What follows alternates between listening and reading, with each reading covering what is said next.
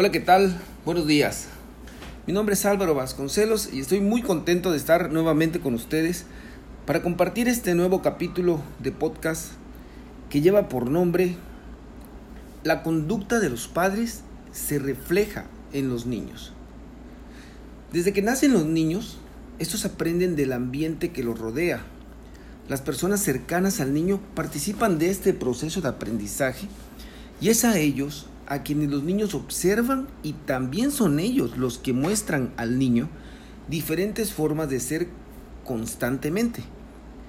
Bien sabemos que los niños imitan o copian a sus padres en la forma en que hablan, en los gestos y también en la forma en que se relacionan con otras personas.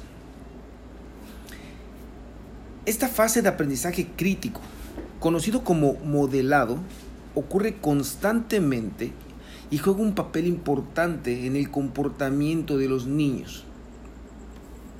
En este capítulo les platicaré cómo las conductas de nosotros como padres influyen en nuestros hijos y cómo estas conductas se reflejan en los niños.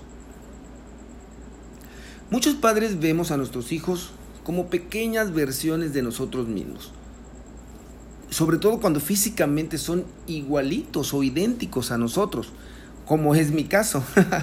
y en cierta forma, esto es cierto, son versiones de nosotros mismos. Nosotros como padres nos sentimos orgullosos cuando vemos que nuestras mejores cualidades se reflejan en el proceder de nuestros hijos. Pero por otro lado, nos cuesta mucho aceptar que los niños también copian de nosotros, pues conductas no tan agradables. Los padres somos el ejemplo continuo de la conducta del niño y como tal, pues debemos reflejar en todo momento con nuestros comportamientos el ejemplo que queremos que nuestros hijos adopten. El modular un buen ejemplo para los niños no se va a reflejar en un cambio inmediato en su comportamiento, tenemos que estar claros en este punto. No puede ser inmediato el que se module un ejemplo. Para que el niño adopte el modelo al que se le expone, necesita observar, asimilar y luego aplicar la conducta que ve y esto es un proceso pues que lleva tiempo. Esta es la razón por la cual la paciencia y constancia son herramientas esenciales para que los padres que quieren ayudar a sus hijos a modificar su comportamiento sea bien impulsado. Un niño que crece en un entorno con consistencias en sus rutinas, en las reglas que se usan en la familia y en la forma en que se les habla, este niño desarrolla seguridad, este niño desarrolla confianza en sí mismo y en los demás o hacia los demás. Los niños que crecen en un entorno con consistencia y disciplina, en la forma que son tratados, son más relajados y se sienten cómodos con el ritmo cotidiano como para comer, para dormir, para jugar y para hacer todas sus actividades. Ah, ahora bien, teniendo esto en cuenta, la consistencia en la rutina es una importante herramienta para que los padres que quieren modificar un comportamiento específico de sus hijos. Una forma sencilla de ser coherente en la forma de comportarse es cuando los padres enseñamos a nuestros hijos a saludar a los demás. Eso es algo tan sencillo. Eso es algo que le inculcamos.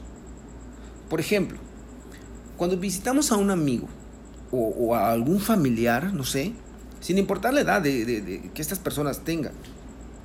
Los niños son sometidos a un curso acelerado en la etiqueta del saludo en el momento antes de tocar el timbre. Escucha bien esto, justo antes de tocar el timbre o golpear la puerta a donde fuiste a visitar. Empezamos con discursos de ponte derecho, sonríe, eh, tienes que ser cortés, ¿eh? Da, los buenos días, etcétera, etcétera. O sea, pobre criaturas. Le damos un curso intensivo en tres segundos y los volvemos locos a los niños.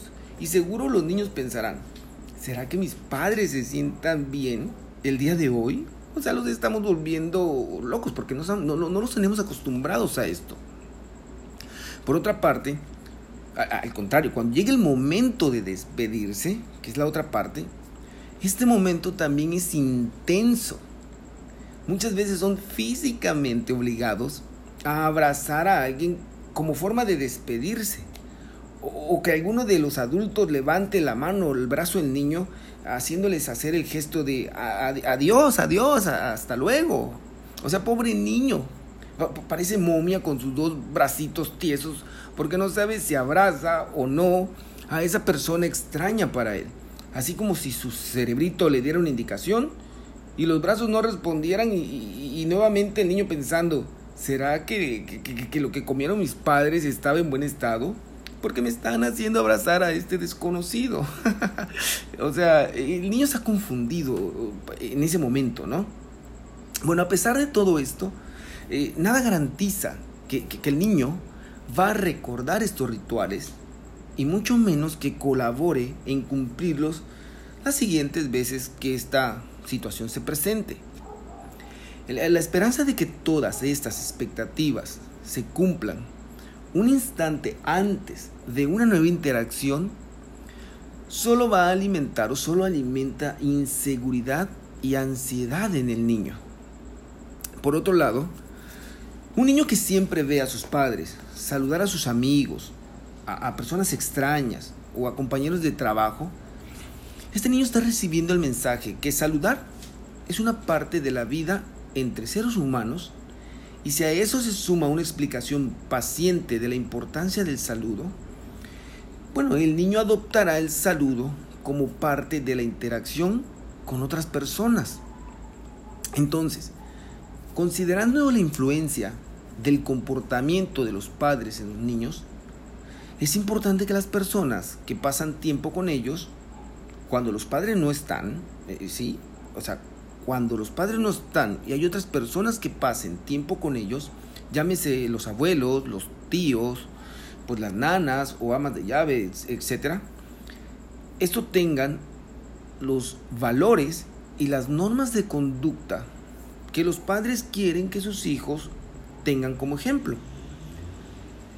Esta quizás es una de las, de, las condiciones más importantes para los padres, por ejemplo, cuando van a contratar a un profesional para hacerse cargo del niño en su ausencia. No solo debe ser un profesional de la confianza, además debe exhibir hábitos y valores que están en consonancia con los de la familia lo cual es de suma importancia.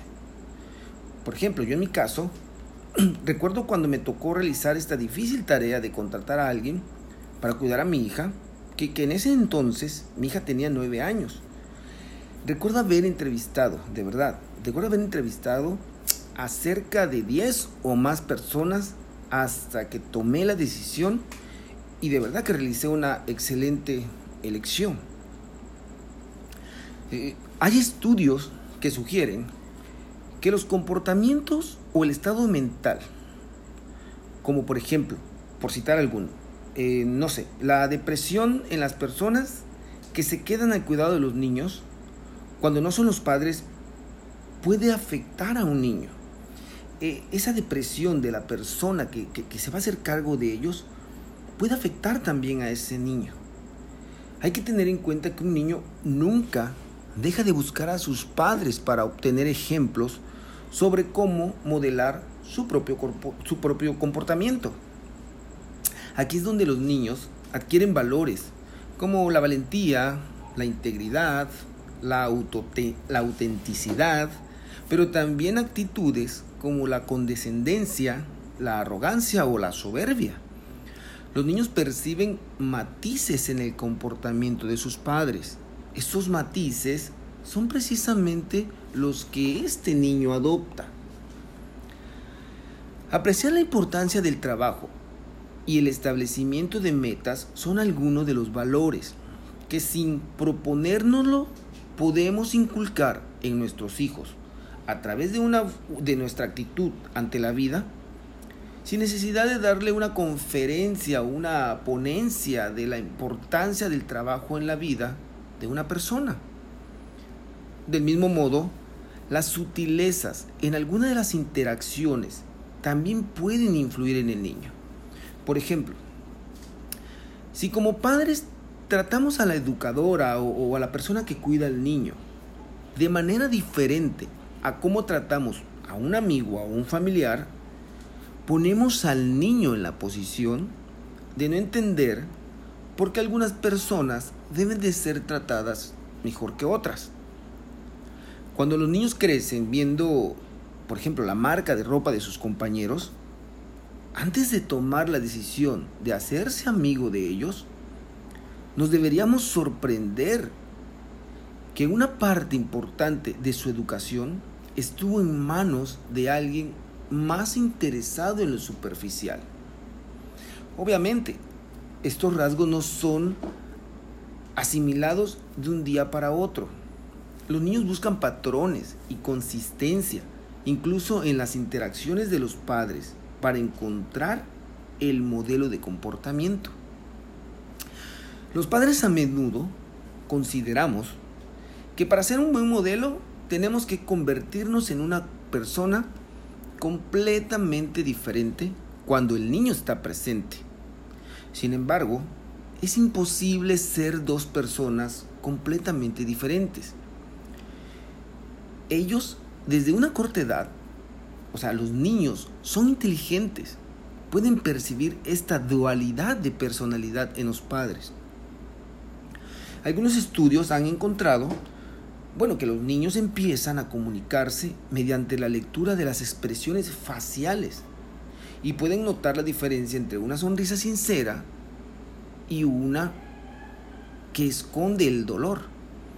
Por esta razón, es importante que nosotros como padres seamos auténticos, que seamos genuinos en las interacciones que tenemos con nuestros hijos.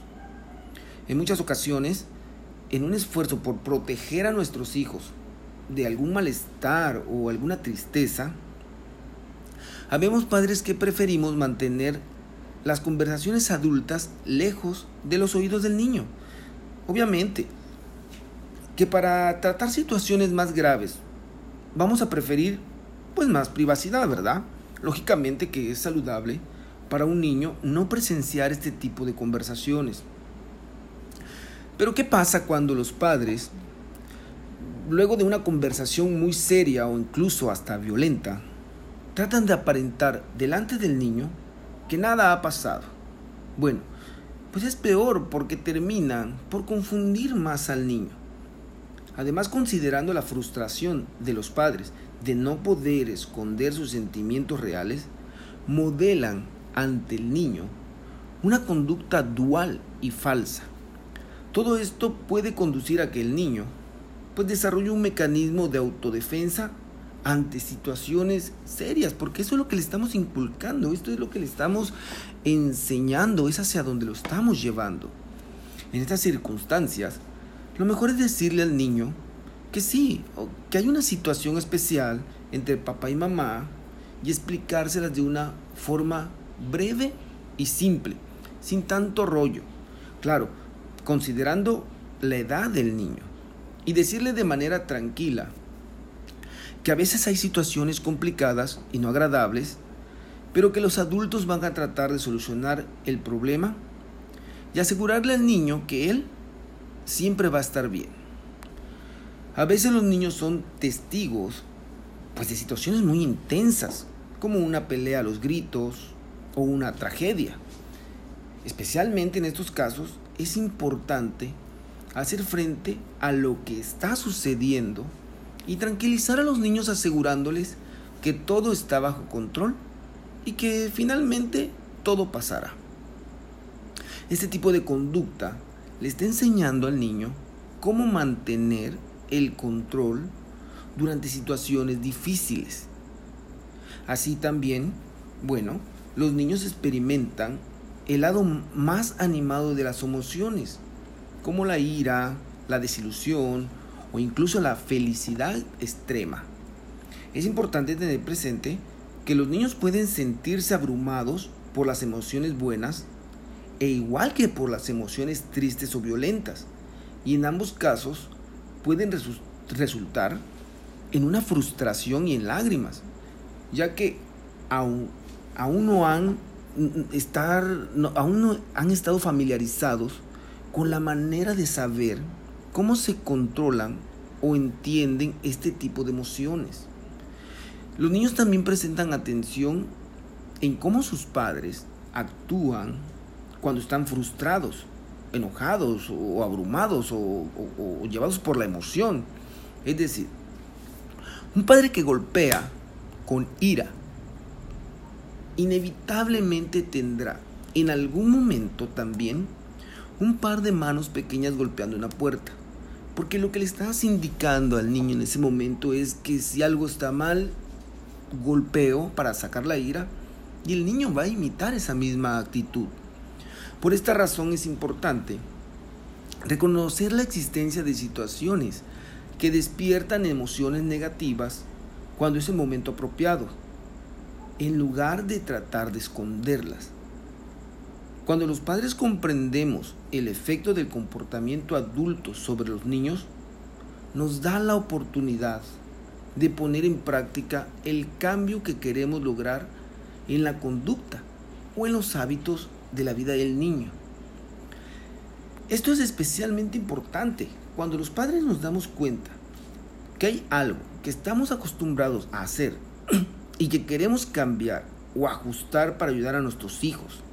Por ejemplo, cuando las familias cambian, no sé, a una dieta saludable, a, la forma de comer, a la forma de alimentarse que hacíamos todos los días, o cuando tratamos de establecer ciertos límites de manera firme y contundente.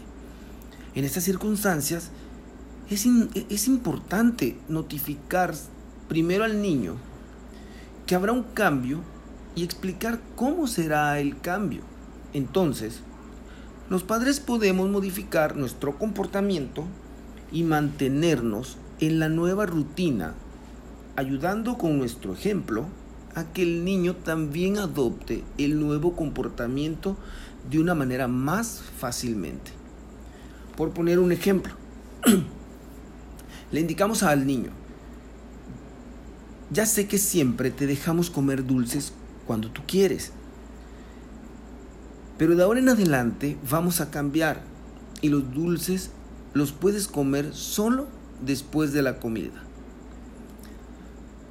Solo a modo de aclaración del punto que, ahora estoy tratando, siempre es importante tener en cuenta la edad y el nivel de desarrollo del niño. Referir una situación a un niño significa explicarle algo en forma apropiada a su edad y a su desarrollo emocional. Los niños no tienen la capacidad de procesar y entender cosas como la muerte, como cuánto cuesta un viaje o el costo de algo que, ellos quieren. Pero explicando estas situaciones de una manera paciente y simple, lo ayudará a aceptar los cambios que estas situaciones presentan. Espero que les haya gustado este podcast y que sea de utilidad, ya que pues, yo al ser padre también me veo relacionado con todos estos temas día con día sobre todo porque no hay una guía exacta de cómo ser padre. Los padres que somos conscientes de cómo nuestro propio comportamiento influye en nuestros hijos, debemos recordar que aprender de los errores es una de las lecciones más importantes como modelo de conducta. Cada persona es quien es. Después de todo, ¿qué mejor momento para hacer cambios positivos en nuestras vidas que cuando las consecuencias de nuestras propias acciones afectan a la formación de nuestros hijos. Muchísimas gracias por escuchar este capítulo, espero que te sea de ayuda. Y si te gustó, ayúdame a compartirlo para que más gente se beneficie al escuchar este podcast. Nos escuchamos en el próximo capítulo. Mi nombre es Álvaro Vasconcelos. Que tengan buenos días. Saludos.